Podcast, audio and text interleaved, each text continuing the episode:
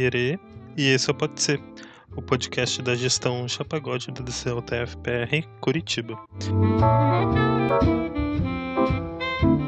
Esse podcast consiste apenas nas gravações das nossas formações em que pegamos um livro e discutimos. Os primeiros episódios foram gravados apenas para que os outros membros do DCE que não puderam participar no encontro ouvissem e pudessem participar do debate. Mas entendemos que o debate deve ser de todos. Nesse episódio, nós discutimos a segunda parte do livro Autoritarismo contra a Universidade, o desafio de, popularizar a defesa da educação pública, de Roberto Lerre. Participaram eu, Ire, o Ednei, a Júlia, a Gil e a Amanda, no dia 24 de agosto. Vamos ao episódio, pode ser?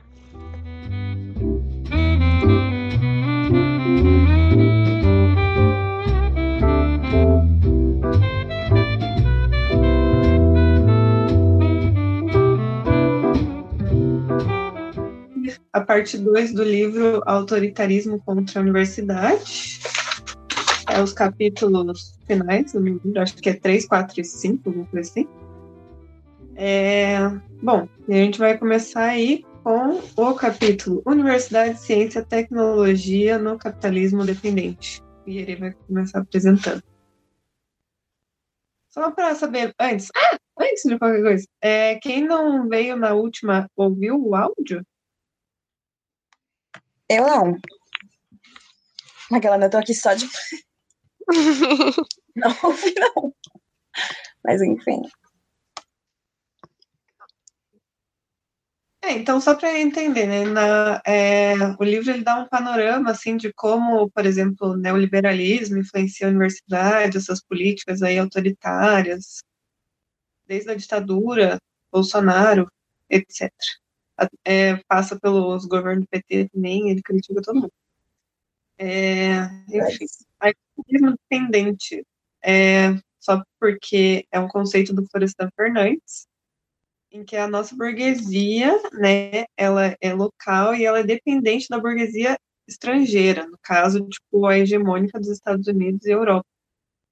E aí, nesse sentido que ele vai trabalhar as relações do capital com a universidade começar, Yuri.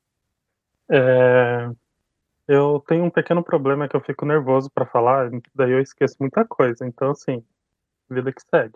É, esse capítulo, ele, esse trecho, né, desse capítulo, ele fala tipo sobre a questão da pesquisa, né, e tal que é feita na universidade. E daí ele começa dando alguns alguns dados, tipo, sobre que o Brasil, tipo, ocupa, até 2017 ele ocupava a 13ª posição entre os maiores da produção científica mundial. E também, tipo, a, tipo os dados de que até, eh, até 1960 tinha cerca de programas de pós-graduação, tipo, mil, 1,1 mil, 100 programas, até 85, e depois disso subiu para 6,3 mil programas de mestrados e doutorados até o dado que é compilado, foi compilado em 2017. É, e daí ele começa dando esse panorama sobre as pesquisas e tal. E daí o que, o que, tipo, eu vou falar mais ou menos o que eu entendi, tá? Não vou ficar falando em ordem cronológica porque eu já tô meio bagunçado mesmo das ideias. É, Daí ele retoma a questão de como a, a universidade está voltando ao processo de ser utilitarista. Como assim? A universidade, tipo, a, quem mais produz pesquisa dentro do Brasil são as universidades públicas. É, tipo, a pesquisa, no caso, não apenas aquelas pesquisas de base que, tipo, foram comentadas no, nos outros capítulos, mas também aquelas pesquisas mais específicas são produzidas pela universidade que em teoria não deveriam ser tipo pesquisadas só tipo, produzidas somente pela universidade, elas deveriam ser produzidas também por, por empresas, que é o que acontece nos Estados Unidos e em outros países do, do mundo, que tipo, as empresas têm setores de pesquisa dentro delas. Aqui no Brasil acontece o contrário, tipo, o, as universidades são os maiores responsáveis pela pesquisa, enquanto a o que as, as empresas tiveram um fechamento desses setores de pesquisa.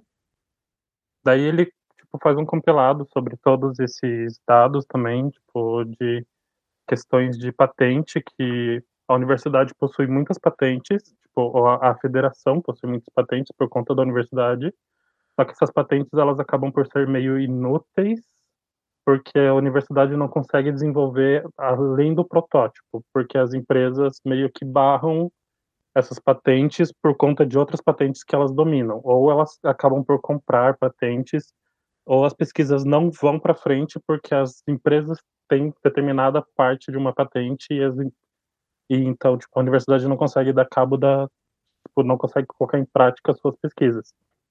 Mais para o final do, do livro, ele comenta sobre a questão do, do Futurice, que a ideia do Futurice é exatamente essa. Como a universidade produz uma quantia muito grande de patente e ela não consegue e não consegue passar da questão de prototipagem, então, tipo, o Futurice vem para exatamente isso. Aquela coisa de as empresas vão dar dinheiro para a universidade para ela fazer a pesquisa específica que a empresa precisa, para que a empresa possa pegar essa patente para ela e tornar todos os lucros para ela. Ou seja, tipo, aquela questão do utilitarismo da universidade. A gente está retomando, tipo, cada vez mais para essa para essa coisa que acontecia já na ditadura militar que a gente viu no outro capítulo.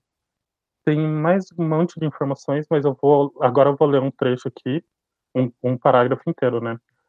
Que é quase no final já. A grave crise na área da ciência e tecnologia do governo Bolsonaro alcançando as universidades públicas, os institutos federais de educação e tecnologia e institutos de pesquisa possuem uma síntese de determinantes como a perda de complexibilidade das cadeias produtivas, as consequências da emenda constitucional 95 de 2016, que é a do de controle de gastos, a descomplexificação do aparelho de Estado por mediações ideológicas do governo contra as evidências científicas e as considerações da comunidade científica, exemplo da exoneração do diretor do do INPE, o Ricardo Galvão. E também o irracionalismo de segmentos importantes do governo, propagado por ações hostis à liberdade de, de cátedra das universidades e às liberdades de pensamento nas áreas da cultura e arte, objetivando difundir um senso comum reacionário e, obstuso, e obtuso favoreça seus futuros políticos. É, eu, eu grifei essa parte porque, tipo, faz parte do plano do Bolsonaro, basicamente, né? Tipo, não do Bolsonaro, mas da toda a questão liberal de destruir universidades públicas. É, eu acho que, tipo, essas foram as coisas que eu entendi mais do texto, mas tem mais um monte de informações, na verdade, tipo, que, tipo, a universidade não produz apenas, tipo, patentes, ela também produz é, tipo, tem as questões materiais, tipo, de maquinário, que, tipo, de coisa, questões físicas e de pesquisa relacionado a terreno, tipo, que é focado na, na questão de, de engenharias, né, e tal, e também na questão de não apenas patentes de produtos, e, mas também de formas de linha de produção mais eficazes e tal, que também são de interesse de empresas para que tipo acabe reduzindo a quantia de trabalhadores e assim aumentar o lucro e tudo mais. Então, tipo, esse capítulo fala sobre esse, essa retomada do utilitarismo, já falei várias vezes isso, mas vou falar de volta. essa retomada do utilitarismo das universidades e como o futuro se ele vai, tipo, se ele for aprovado em algum momento, tipo, que ele está sendo aprovado aos poucos, né? Mas ele vai, tipo, prejudicar as questões da, da pesquisa que a universidade deveria fazer, que são as pesquisas de base, que são voltadas para a sociedade e inverter e colocar tipo como prioridade das universidades as pesquisas em áreas específicas, principalmente em engenharia, matemática, química, física, que geram produtos para a indústria. Foi isso que eu entendi.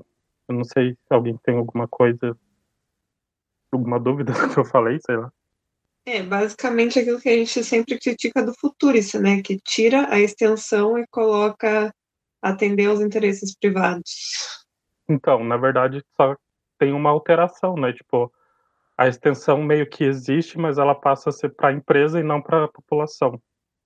Sim. Que é o que está acontecendo, tipo, acontece isso bastante em design. os TCCs eles podem ser voltados para empresas, para que empresas acabem por lucrar com os, as pesquisas de TCCs, por exemplo. Isso acontece em design. E é colocado como extensão. É, eu acho que até no documento do Futurice, você tem uma vez a palavra extensão citada e ela tá com um significado totalmente distorcido, né? É um negócio bizarro. É, eu não me engano, não estou enganada, não lembro direito, mas no futuro está aquela definição que tinha na época da ditadura, que é tipo, ah, daí a, a gente pode promover extensão por meio de palestras, sabe? Porque não é o objetivo da extensão, né? Extensão não é para você fazer uma palestra sobre aquilo que você aprende ou aquilo que você pesquisa, é para você pegar o que a, a, população precisa e transformar isso em pesquisa. É, mas enfim, acho que é, é uma coisa que a gente consegue ver bastante, principalmente na UTF, assim, né, como esse caráter utilitarista toma conta de tudo, assim. E a gente estava discutindo esses dias sobre, é, por exemplo, letras ter que colocar tecnologia em todos os trabalhos, né?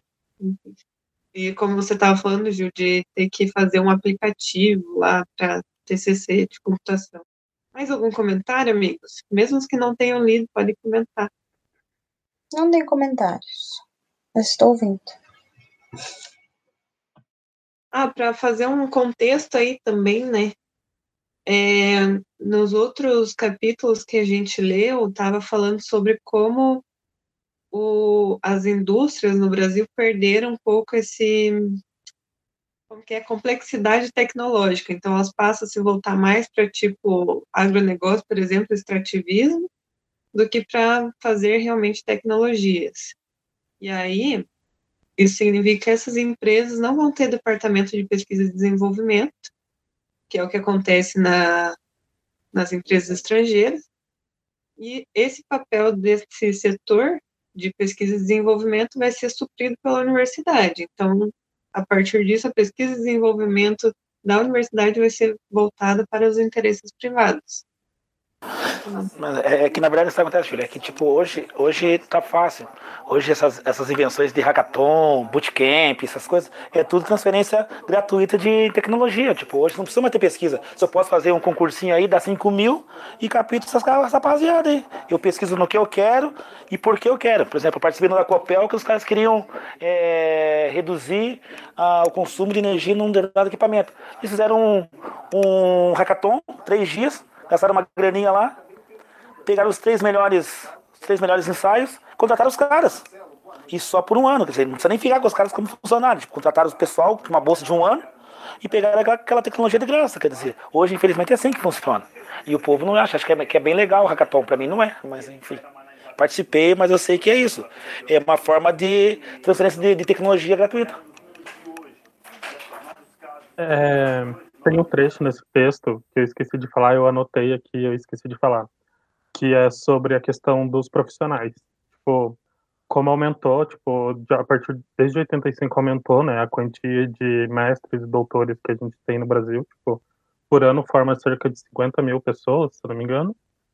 É, tipo, e dessas pessoas da, que são colocadas como eu vou, eu vou ler aqui é, tipo, pessoal de ciências duras, que é, né, tipo, engenharia, matemática, nananã, tipo, cerca de 21% só dos profissionais que são contratados por empresas terceirizadas, tipo, por empresas dentro das suas áreas de pesquisa. O restante, tipo, eles acabam tendo que entrar para a área acadêmica para que eles possam fazer pesquisa, porque as, empre tipo, as empresas não têm espaço para esses profissionais. Tipo, são sete, a, sete a cada dez profissionais da ciência não ocupam os cargos típicos das suas áreas de pesquisa. Daí, tipo, isso também é uma questão bem complicada, porque daí a única forma de você fazer, dos profissionais fazerem pesquisa é dentro das universidades, e essas pesquisas acabam, tipo, se tornando apenas protótipos e não conseguem avançar. Ou são vendidas para para terceiros. É, é isso, isso vai de encontro no capítulo que, eu, que o capítulo que eu li, que, é, que tem uma parte lá da massificação do ensino superior. Que ele cita no livro, no livro que com a abertura dos, das EADs e das universidades particulares, com o FIES, enfim, é, por exemplo, no curso de ciências sociais, hoje nós temos 195 mil alunos matriculados. E só tem 165 mil vagas de empregos. Quer dizer, você está formando mais pessoas do que as vagas que tem no mercado. Quer dizer, aonde vai essa galera? Tipo, por que tantas vagas? Né? Tipo, ele faz isso, ele pergunta, por que eu vou ter 195 mil vagas de alunos que estão estudando, tirando as pessoas que já estão formadas e as pessoas que estão atuando na área? Por que eu tenho tudo isso eu não tenho vaga para todos eles? Quer dizer, como é que eu vou fazer com isso? Como é que eu vou gerir essas, essas, essas empresas? As pessoas não vão, não vão entrar no mercado de trabalho. Vão se formar sabendo que já não tem vaga no mercado de trabalho. É isso que ele fala da massificação do estudo, que é o que ele está falando. Quer dizer, forma pessoas sabendo que não vão ser absorvidas pelo mercado de trabalho. Sim, e isso também, né, tipo, corrobora com o negócio de que a universidade está suprindo esse setor da empresa de pesquisa e desenvolvimento não tem emprego, mas mesmo assim eles conseguem essas pesquisas e, enfim, validar os seus produtos, etc, etc, só com uma força de trabalho, tipo, de graça das universidades, ou, tipo, a um custo muitíssimo baixo. Eu acho que é isso. Se ninguém mais quiser falar, aí é com a Gil. Ó, a minha, a parte que eu li, o capítulo que eu li, ele é, vem bastante de encontro ao que o Iere falou. É, ele começa falando, eu vou citar um trecho aqui, que é a função das universidades em contextos favoráveis ao bem viver, à democracia, ao desenvolvimento econômico-social em prol da dignidade, da dignidade do trabalho e da igualdade social exige a interconexão entre ciência básica, ciência aplicada, tecnologia, pesquisa e desenvolvimento. E mais para frente ele coloca que é, a universidade é, é preciso haver um diálogo entre movimentos sociais e a universidade, é, não dizendo que o, o, o, que, o que é dito pelos movimentos sociais é incontestável, mas ouvindo eles para que possa sair essas pesquisas, essa, enfim, o que tiver que sair da universidade para que as pesquisas, pesquisas sejam baseadas nessas demandas dos movimentos sociais.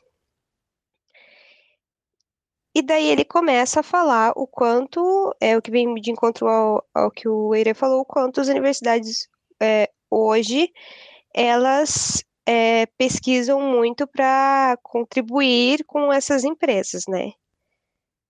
que daí, por exemplo, é, muitas pesquisas, ele dá vários exemplos longos desse texto, texto é muito, muito exemplo um atrás do outro. Eu meio que tirei umas partes que são mais, que não tem tanto exemplo, assim, que são mais é, diretas, mas ele fala de várias tipos de pesquisa que poderiam ter, estar sendo feitos, mas não são feitos porque não tem como ser feito se você não tem dinheiro suficiente e nenhuma empresa vai querer patrocinar um negócio como energia alternativa ao petróleo e a mega represas. Não, né? A gente sabe que é, ele cita em algum momento aqui do texto também, inclusive, uma pesquisa é, que foi feita não, não sei onde agora, mas que dizia que não sei qual componente lá do agrotóxico era cancerígeno, se não me engano.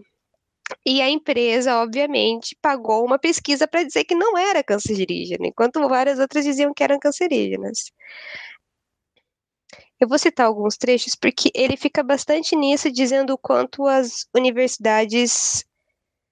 Que ele fala? Ele tem ele fala de uma indução particularista das empresas que, que meio que impregnaram nas, nas universidades.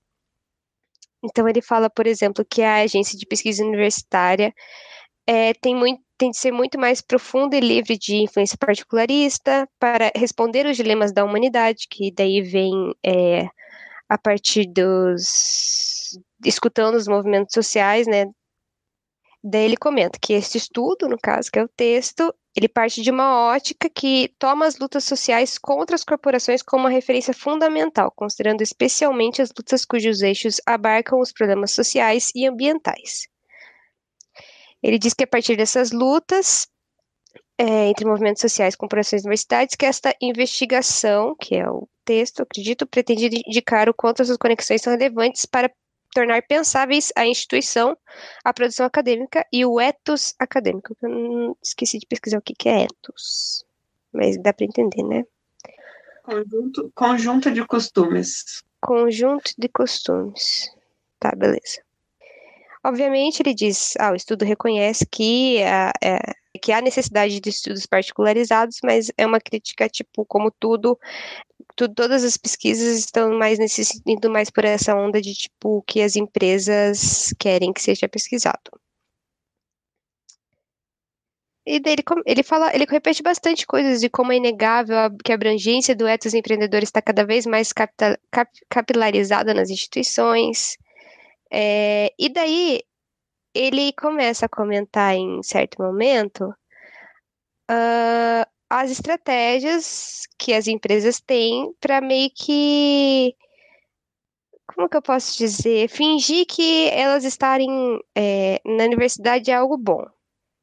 Então, por exemplo, é, uma das estratégias corporativas para, é, de autolegitimação da corporação em ambientes universitários, como assinalado, é a oferta de prêmios envolvendo jurados de prestígio, muitas vezes construídos por reitores, artistas e cientistas de renome. Então, é o justamente o que o, o, o, e o Ednei acabaram de falar, essa questão de ficar dando prêmios, e dele fala, tipo, ah, essas empresas que têm projetos sociais, mas são os projetos sociais que dizem, ah, vamos dar visibilidade para alguma coisa. E, na verdade, isso daí não serve para nada, só diz para dizer que tem alguma coisa. Olha, diversidade, que legal.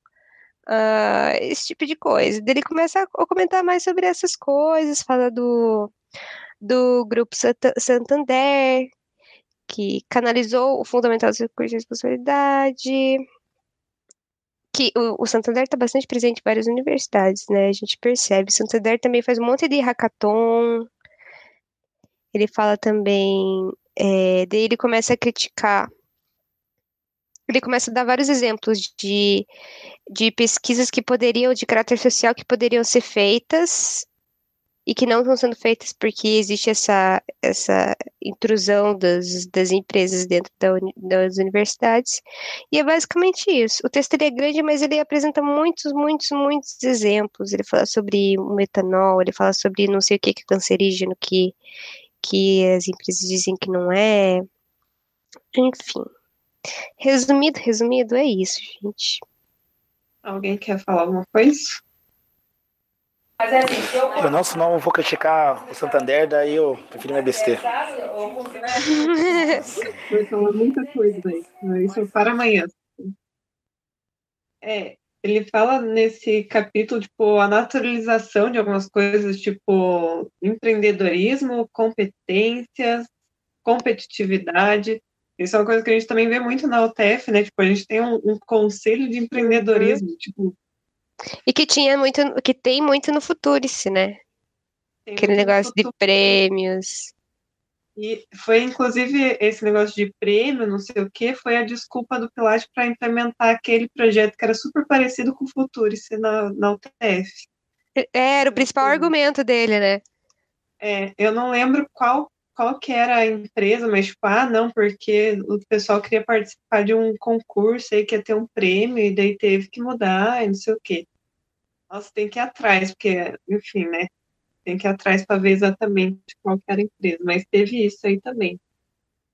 E aí ele coloca, né, conflito de interesses entre quem financia e versus a liberdade de pesquisa, porque, como a gente sabe, extensão, a pesquisa para ser voltada para a população, então, sempre vai ter conflitos de interesses aí entre quem financia e a liberdade, que nem a Gil falou, várias pesquisas que não são feitas, porque não é de interesse das empresas. E aí ele vai listar um monte de, de, de também de empresa, a Monsanto, a Santander, o, a coalizão Todos pela Educação, vários. Instituto Ayrton Senna. No, no trecho que eu li, tem uma parte que ele fala sobre a questão dos genéricos também. Eu lembrei agora.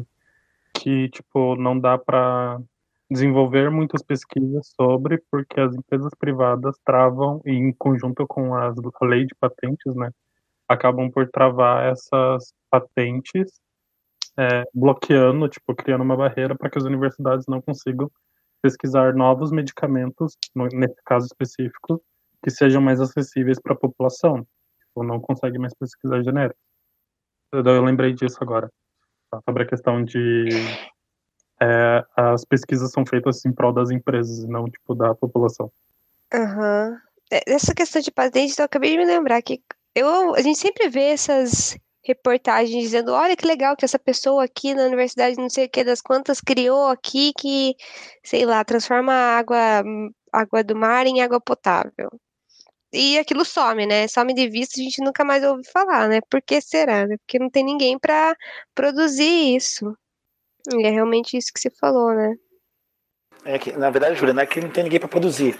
Eu, é conflito de interesse, como a Júlia falou. Tipo, se eu tenho uma, uma, uma alternativa mais barata que possa prejudicar o meu trabalho, eu vou lá e compro essa patente e engaveto.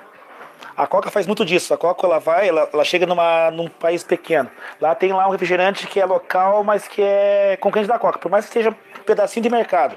A Coca vai e compra essa marca e fecha. Então, quer dizer, se eu tenho um remédio mais barato, eu sou a Pfizer, eu compro essa, esse remédio mais barato e engaveto. Não há interesse eu ter, se eu tenho um remédio consolidado no mercado, em colocar um concorrente que seja mais barato do que o meu. Então eu compro essa patente. Eu compro essa patente e engaveto. Infelizmente o corporativismo, assim, tipo, no livro ele não fala isso, mas é isso que acontece. Tipo, eu não preciso ter um concorrente mais barato do que, do que eu. Eu não preciso ter concorrente.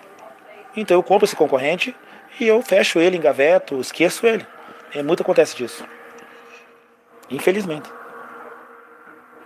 É, no sentido de não ter, no sentido de não querer, né? Ter tem, mas eles não querem porque não é interessante para eles. Enfim. É, eu não lembro se era acho que é na minha parte já, mas que ele fala que, tipo, propriedade intelectual e patente, na verdade, tá, serve, por exemplo, quando você vai falar sobre farmacêuticos, a propriedade intelectual ela serve para você ficar, tipo, segurando por muito tempo aquele remédio, impedindo ele de virar genérico, né? E aí, tipo, você pode ter um remédio super bom, sei lá, a cura do câncer, mas você não, você vai ter que ficar 50 anos segurando aquilo. Enfim, em nome dessa propriedade intelectual. Tá bom, então, é, a minha parte, já vou começar falando que eu não li tudo, mas eu li boa parte dela. Li 22 páginas das 37 páginas, se eu fiz as contas certas é, conferindo caráter científico aos interesses econômicos. Então ele vai começar meio que repetindo já tudo que ele falou no capítulo anterior, né, falando sobre como a gente tem que ouvir os movimentos sociais, como que a universidade deve é, atender aos interesses sociais, enfim, e como a agenda universitária se afasta, né, quando ela é, ela é induzida pela, pela o caráter particularista das empresas. Nossa, falei muito difícil agora. Enfim, é como a universidade se afasta do seu propósito quando ela atende aos, às prioridades das empresas. É, e aí ele vai começar a dar um exemplo assim super gigantesco sobre como que é conferido caráter científico aos interesses empresariais. Deixa eu ver que tem uma frase aqui. Ele fala, então, que a universidade ela é chamada para validar, né, com o seu prestígio, prestígio social, os negócios das corporações que os movimentos sociais consideram prejudiciais. Então, como a universidade tem esse prestígio, né, eles usam isso como desculpa para continuar com os negócios que, na verdade, não são bons para a sociedade. E aí ele vai dar um exemplo que é gigantesco, e eu também, já, como eu disse, não consegui ler absolutamente inteiro, mas é sobre o etanol. Ele vai falar que da expansão né, do mercado de etanol, enfim, e ele vai mostrar como a British Petroleum, BP, que ele coloca, ela se juntou com as universidades da Califórnia de Illinois, num, tipo, uma doação, assim, de 500 milhões, acho, de dólares, um negócio absurdo, e para fazer pesquisas para o etanol, né, para biocombustíveis. Isso tudo sobre a, sobre a alegação de que era uma alternativa sustentável, enfim é, para reduzir o impacto ambiental, né? E aí eles fizeram uma coalizão empresarial também, com empresas do agronegócio, de biotecnologia, de, do petróleo e do, do setor automobilístico, tudo para justificar né, essa busca pelo, pela ampliação do mercado do etanol. E aí, como o Brasil é um grande produtor de cana-de-açúcar, ele entrou nesse mapeamento aí do mercado possível, e como a gente tem muito carro flex também, entrou nesse mapeamento. Então, eles fizeram uma, uma parceria. A universidade, agora acho que é de Illinois, não lembro se era Illinois ou Califórnia. Acho que é Illinois. Ela fez uma parceria com a USP, assim, para também abrir um centro de pesquisa voltado a etanol, particularmente. Só que nesse, nessa parceria, eles não especificaram que essa pesquisa aí toda estava indo para esse centro empresarial, né? Eles estavam só falando como se fosse uma coisa meramente acadêmica. E daí ele vai falar que isso é muito, mostra muito como funcionam as relações entre a nossa burguesia local e a burguesia estadunidense e, e europeia, né? E aí ele também vai falar sobre como foi simbólico quando foi firmada essa parceria entre essas universidades com essa empresa, porque eles como que é quando você coiseia a bandeira? Hasteia. eles hastearam a bandeira da, da British Petroleum junto com a bandeira dos Estados Unidos e junto com a bandeira da, da universidade, todas no mesmo patamar, assim, como se fosse tudo a mesma coisa, né? E aí, é, essas empresas, então, elas vão fazer essas coisas aí de projetos, financiamentos da universidade pública, é, e vão se mostrar como amigas da ciência, muito entre aspas, mas na verdade elas não são amigas coisa nenhuma, né? Porque elas estão utilizando os recursos que são públicos, porque por mais que elas invistam é, o recurso intelectual e a longo prazo, ele não não vai ser nada aquilo que ele investiu inicialmente. É, a longo prazo, né? Então eles têm muito mais lucro do que outra coisa. Eles estão usando mais recursos públicos do que investindo. E aí eles vão conseguir licenças exclusivas. A, a British Petroleum, por exemplo, ela tem sobre esse centro de pesquisa que ela fez nessas universidades, ela tem uma licença exclusiva e ela tem também um negócio lá, tipo um sistema de, de correção de artigo que ela verifica tudo que vai ser postado assim num negócio, num em vários meses ela fica com o mesmo artigo, sabe, lendo e relendo, para ver se não vai ser vazado nada que seja de interesse da empresa. Então, tipo, a universidade não tem autonomia para publicar qualquer coisa, e ela tem uma licença exclusiva que ela pode pegar todas as coisas que são inventadas nesse centro de pesquisa e ver o que interessa para ela de produzir e o que, que não interessa. E aí ela vai dar prioridade para aquilo que é de interesse dela. E todas essas, essas licenças, elas não têm previsão nenhuma de irem para domínio público. Enfim, aí ele vai falar também de como a Monsanto, por exemplo, está nisso, e como essa amizade com a ciência e com a redução dos, do impacto ambiental é uma mentira, porque é, os agrocombustíveis, está escrito aqui, Toledo, não satisfarão as necessidades energéticas dos povos, reduzirão a produção de alimentos e não estarão contribuindo com a melhoria do meio ambiente, inclusive para a redução do aquecimento global, que essa é a desculpa, né? Mas a verdade é que é uma expansão de mercado e uma mudança na lógica, tipo, eles não têm tanto controle sobre a produção de petróleo, então eles vão colocar num lugar que eles tenham mais controle. Ah, daí ele coloca como exemplo, né, que o etanol, por exemplo, ele só poderia atender a 12% das necessidades de gasolina dos Estados Unidos.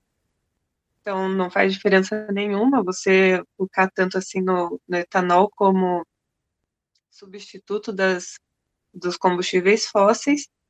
E que o gás de combustível fóssil utilizado no plantio é muito alto. Então, tipo, o saldo entre a utilização do etanol no mercado automobilístico e a utilização da energia fóssil no plantio, ele é muito baixo.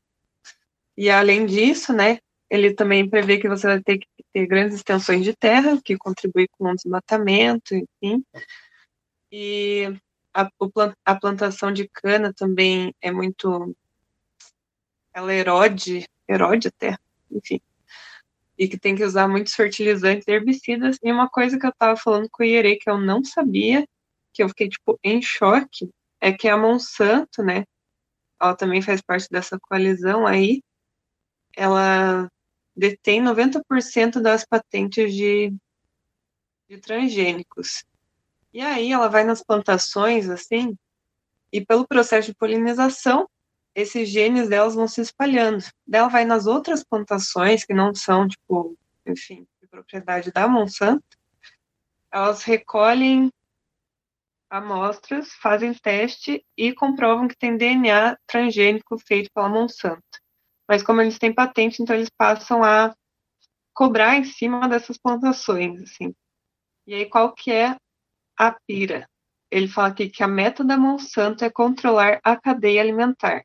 Então, por mais que ela esteja é, ali investindo em etanol, na cana-de-açúcar, ela está querendo controlar, monopolizar toda a cadeia alimentar.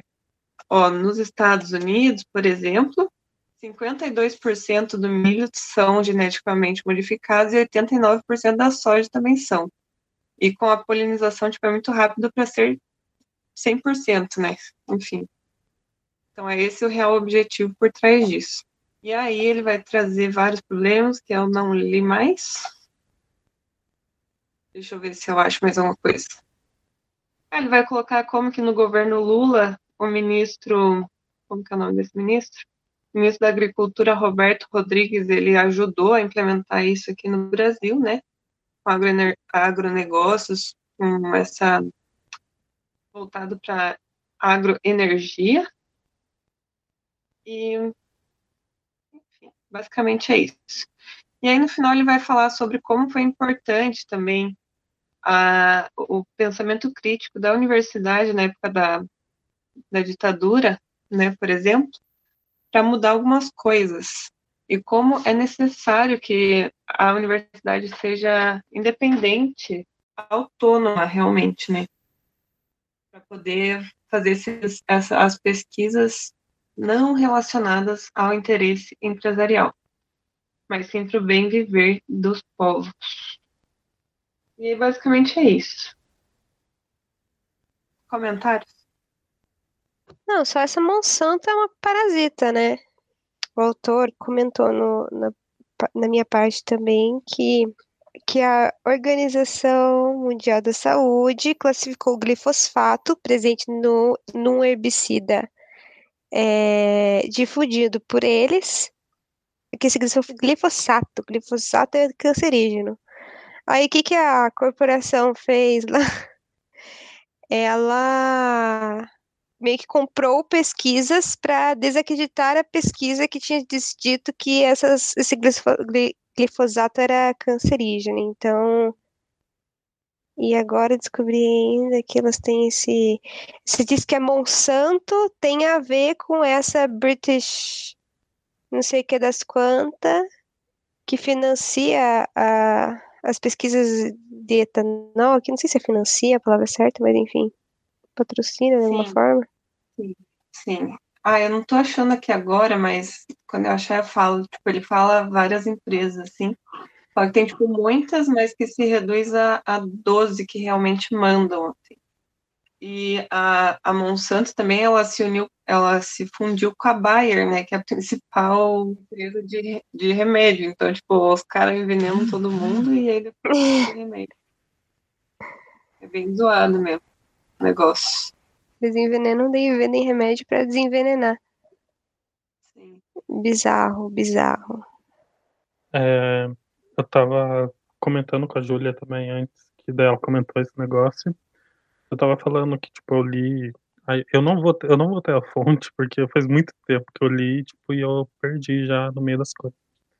Mas, tipo, quando começou o processo de colocar transgênicos e tal para produzir, os, os espaços tinham uma delimitação específica, só que ninguém respeita essa merda. Então, tipo, a indústria não respeita, então meio que taca o foda-se.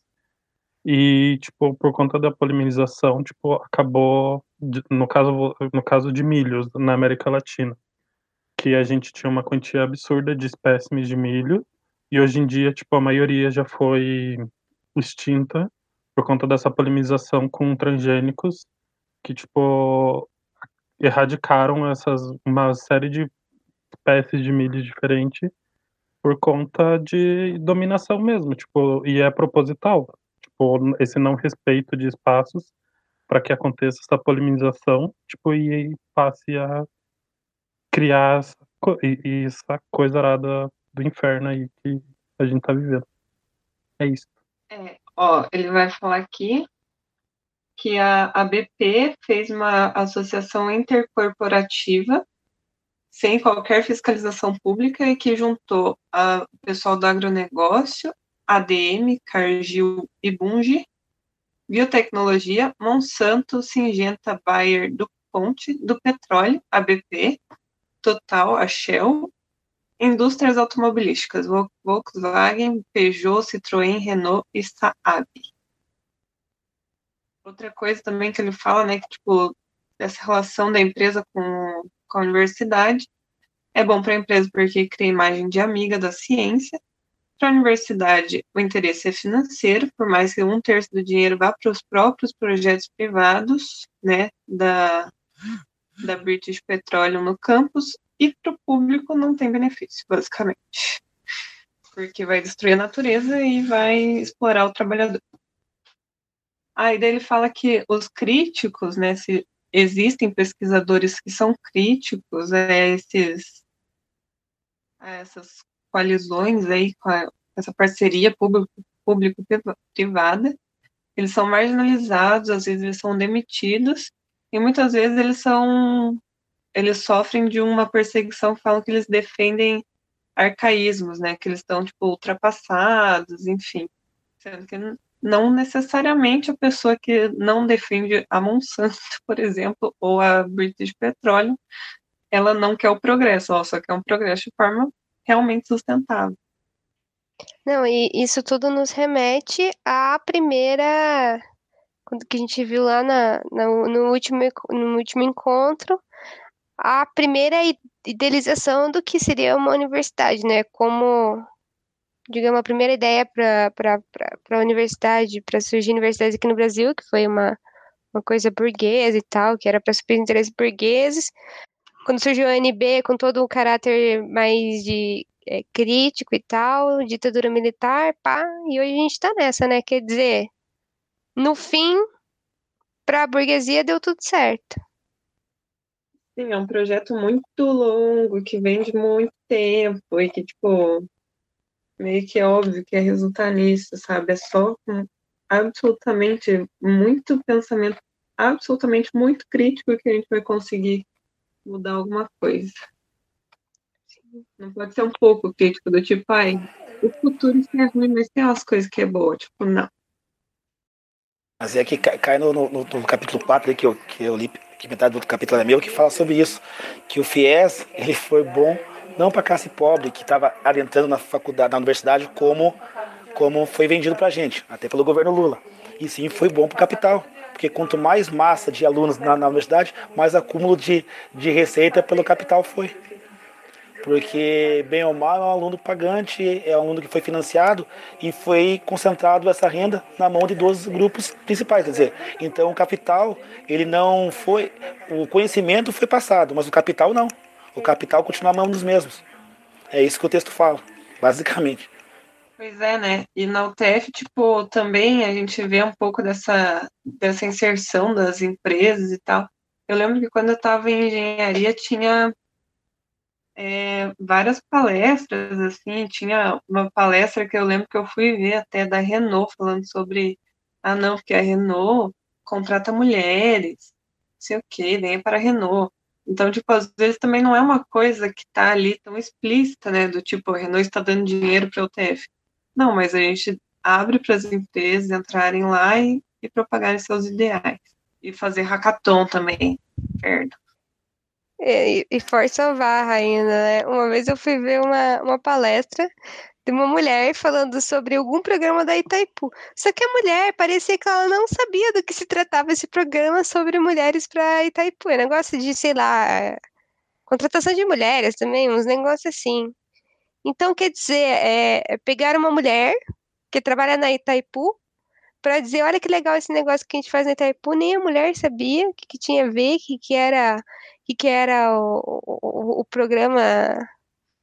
Daí já vem o, remete de novo ao que o, o trecho que eu li do, do livro estava falando, né? Que, que elas fazem o mínimo dizendo, nossa, olha como nós, como nós fazemos. Existem até mulheres na empresa, realmente. com esses hackathon, com esses prêmios aí, na verdade, eles estão super lucrando. Lucrando, na verdade, é, lucrando, no caso, não, não gastando dinheiro, né? Essa é a minha crítica ao nosso querido Banco Santander. Porque na, na, na faculdade a gente fez uma, a gente participou de uma palestra deles lá sobre estágio. E realmente, nossa universidade lá, no, do meu curso de administração, deve ter sete, sete, seis estagiários do Santander.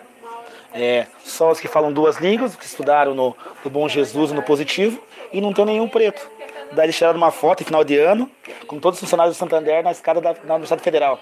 E postaram no LinkedIn. Eu fiz um texto gigante falando para eles: Ah, que legal, né? Só que não tô vendo nenhum preto aí, não tô vendo nenhuma mulher transgênera, não tô vendo nada. Vocês vendem um negócio que é mentira. Só tava os brancos de olho azul. Tipo, e era esse é o contexto que passa. Né? Eles passam uma coisa na propaganda e no real não é aquilo que eles, que eles vendem. E daí me criticaram lá no texto, porque eu não podia criticar Santander, porque tinha vários alunos da UTF. Por que eu não posso? Porque eles estão vendendo uma coisa que é mentira. Eles chegam lá, fazem um posterzinho, um posterzinho do dia da mulher, um dia do LGBT, eles mudam a imagem deles lá, que vai, vai ter arco-íris, no dia dos negros, vai ter foto dos negros trabalhando, e não tem essa pessoa lá. É mentira. E a gente não pode falar nada, porque eles são donos do capital. Então por isso que eu adoro o nosso Banco Santander. Ah, sim, além de tudo, tipo, além deles lucrarem com o capital intelectual da universidade, enfim, além de todas as porcarias possíveis, os caras fazer isso. Eu falei da, da Renault, né? E a minha primeira entrevista de estágio eu fui lá para Renault. E o cara olhou para minha cara, gente, eu juro, ele olhou para minha cara e falou assim: "Você sabe que eu não vou te contratar, né? Você é mulher, né? a gente não contrata mulher aqui". E eu fiquei tipo, pera, mas eu vi uma, uma palestra sobre isso. Rindo, porém, foda, foi foda, assim, foi triste. Então, tipo, é muito mentira e é só para passar a imagem de boazinha mesmo, né? Não existe empresa boazinha. Tá, então a próxima parte era mercantilização da educação. A primeira parte era da Rebeca, mas ela não veio. Então a segunda parte, Estado e setor financeiro no comando da mercantilização, é do Ednei. Então, esse texto aí eu li o capítulo todo, tá? Mas eu foquei mais na minha parte. Mas basicamente ele fala do, do avanço do capital sobre o ensino. É, porque teve uma reunião na Organização Mundial do Comércio, onde foi aberto né, a, o mercado brasileiro, o mercado mundial, para as multinacionais, para as grandes empresas, que foi a globalização. Só que no Brasil foi vetado esse avanço na área da educação. Só que de tanto o capital ele exigir e cobrar, foram, foram, o mercado começou a abrir também o mercado de que eles falam no, no texto, que é o mercado de é, mercadoria intelectual, mercadoria intangível, que é, que é a produção do conhecimento. Que antes é, as universidades que tinham alguma, algum tipo de, de incentivo eram as universidades sem fins lucrativos, as PUCs, as evangélicas da vida. Com a abertura do capital, vários grupos estudantis, por exemplo, positivo, que hoje é Cruzeiro do Sul, é Cronos, é Estácio Sá, eles viram o mercado e viram um grande potencial de dinheiro, porque eles eram ligados a, a colégios é, secundaristas, eles viram a, o nicho de mercado nas instituições de ensino superior. Consequentemente, com a instituição do FIES, do ProUni, enfim, dessas bolsas, que, que tinham o intuito de abrir a universidade para os, os alunos pobres, entre aspas, ele concentrou capital na mão dessas instituições. Por quê? Porque quem ofertava vagas para essas, para essas pessoas são essas instituições. são instituições de menos renomes e que possuem mais. É, não sei como é que é a palavra que eles usam no texto, mas tipo assim, tem mais condições de oferecer vagas EAD, vagas de, em, em larga escala. Porque a PUC, a PUC ela tem uma, a parte dela de, de AD, mas não é o foco principal. A PUC, o foco principal é o ensino, é o ensino, o ensino de qualidade e o ensino presencial. Essas instituições elas veem esse nicho de mercado e elas vão para cima. Consequentemente, todas essas, essas pessoas que têm o sonho de entrar na universidade e foram agraciadas por essas bolsas vão para essas instituições. E ele fala no texto que o ensino do Brasil está na mão de 12 grandes empresas. Ele cita lá a porcentagem em cada uma delas. E, de, e todo o dinheiro que foi aplicado nessas bolsas, 46% estão na mão de 12, de 12 grandes empresas. Quer dizer, o capital ele não saiu da mão dos grandes, infelizmente. Mais para frente no texto, ele, ele, coloca também, deixa eu pegar aqui, que é uma, frase que eu lembrei da Júlia na hora que eu vou falar, que eu vou ler para a Júlia, que eu lembrei dela na hora que eu li. Ele fala bem assim: na perspectiva utilitarista, o bem público é pensado a partir do acesso dos indivíduos aos benefícios sociais. Neste prima, se educação um bem público, deve ser assegurada gratuitamente aos indivíduos, pouco importando se a oferta é pública, estatal ou se é fornecida pelo setor privado ou mercantil.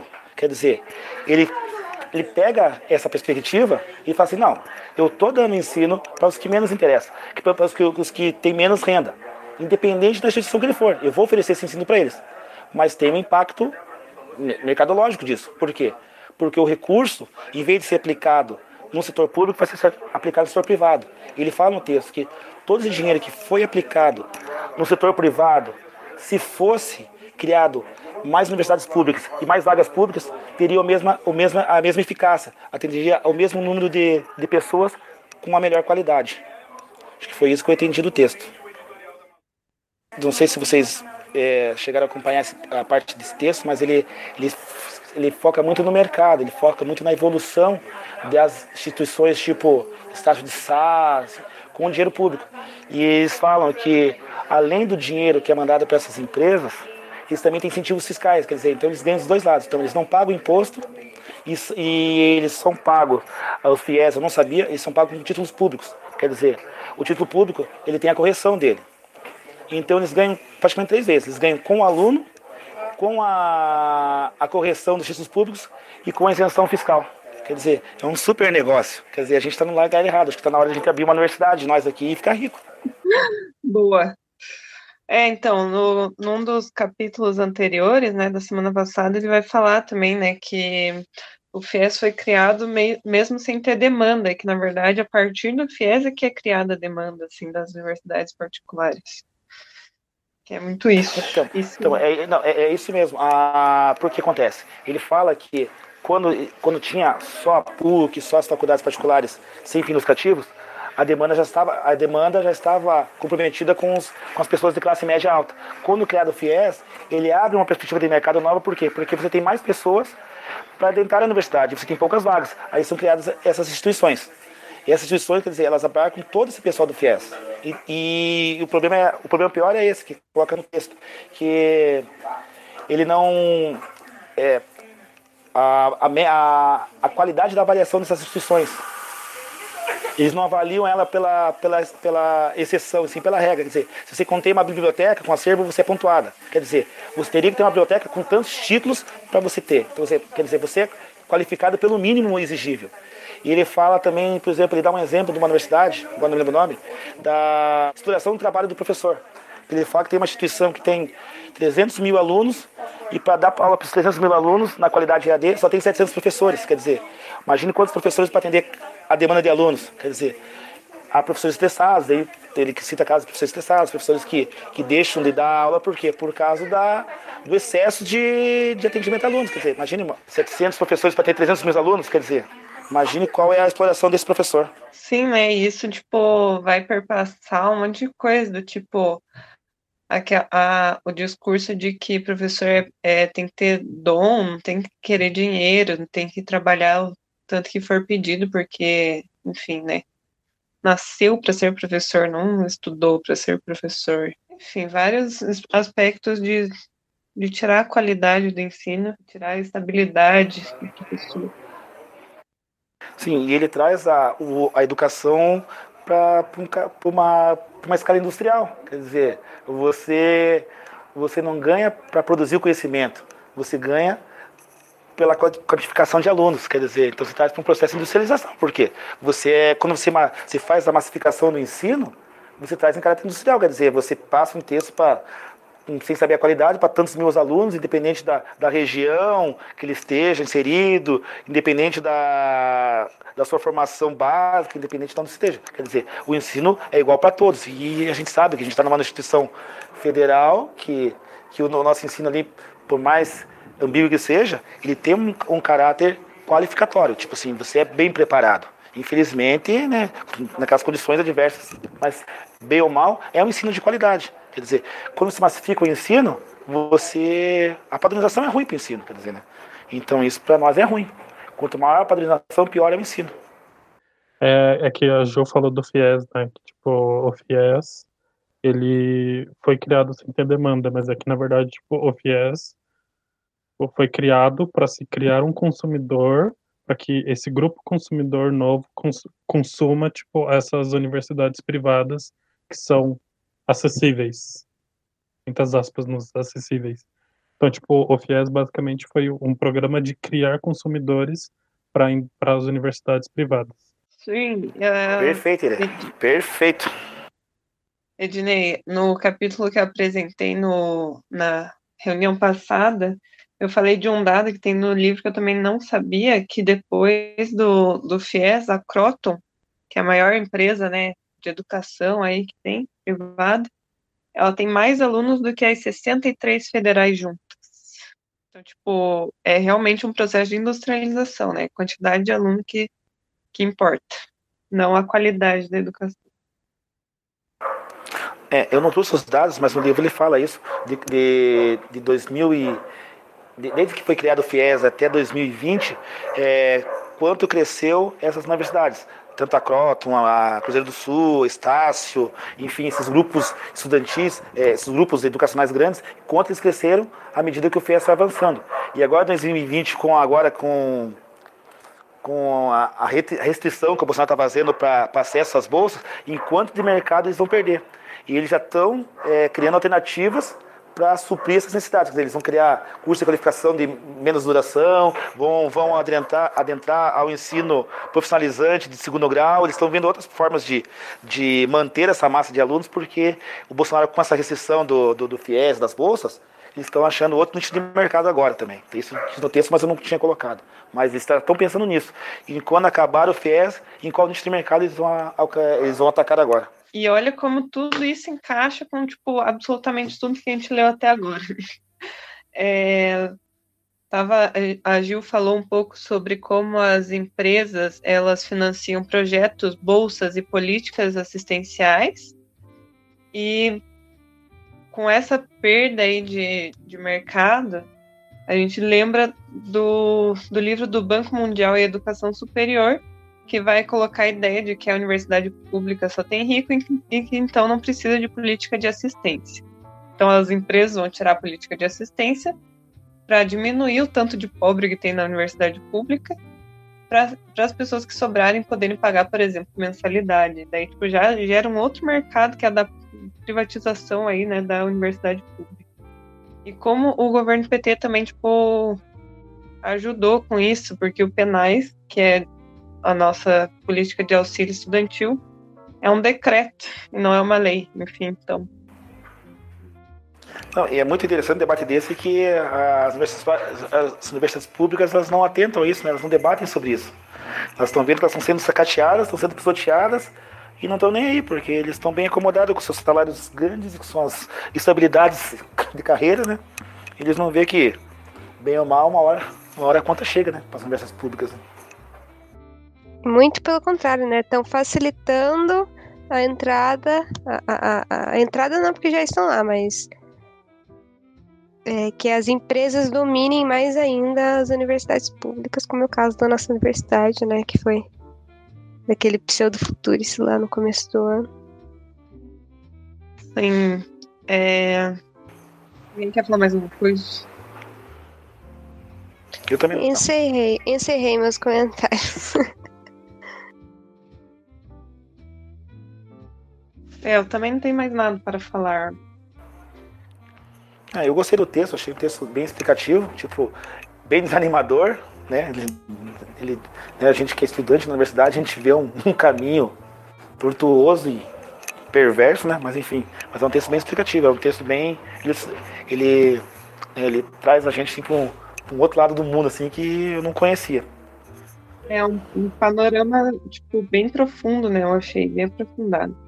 Acho que no, essa desesperança ela ia ser um pouco, sabe, a, ia acabar um pouco com esse último capítulo, que acho que era um pouco tipo perspectivas. Mas a Thalia não chegou ainda e ninguém leu. então ele vai ficar com desesperança mesmo, vai chorar no cantinho. Não, mentira. É, continua gravando? Ah, pode parar, acho. Tchau, então... gente. Obrigado por ouvir o podcaster. Ah, eu tô dando tchau com a mão. Tô dando tchau também, só que não dá pra ver. Tchau pra quem vai ouvir isso depois. Deixa eu parar de gravar aqui. Cadê?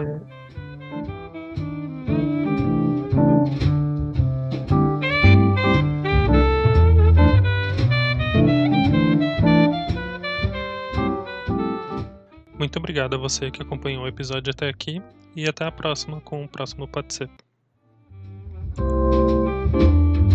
Thank you.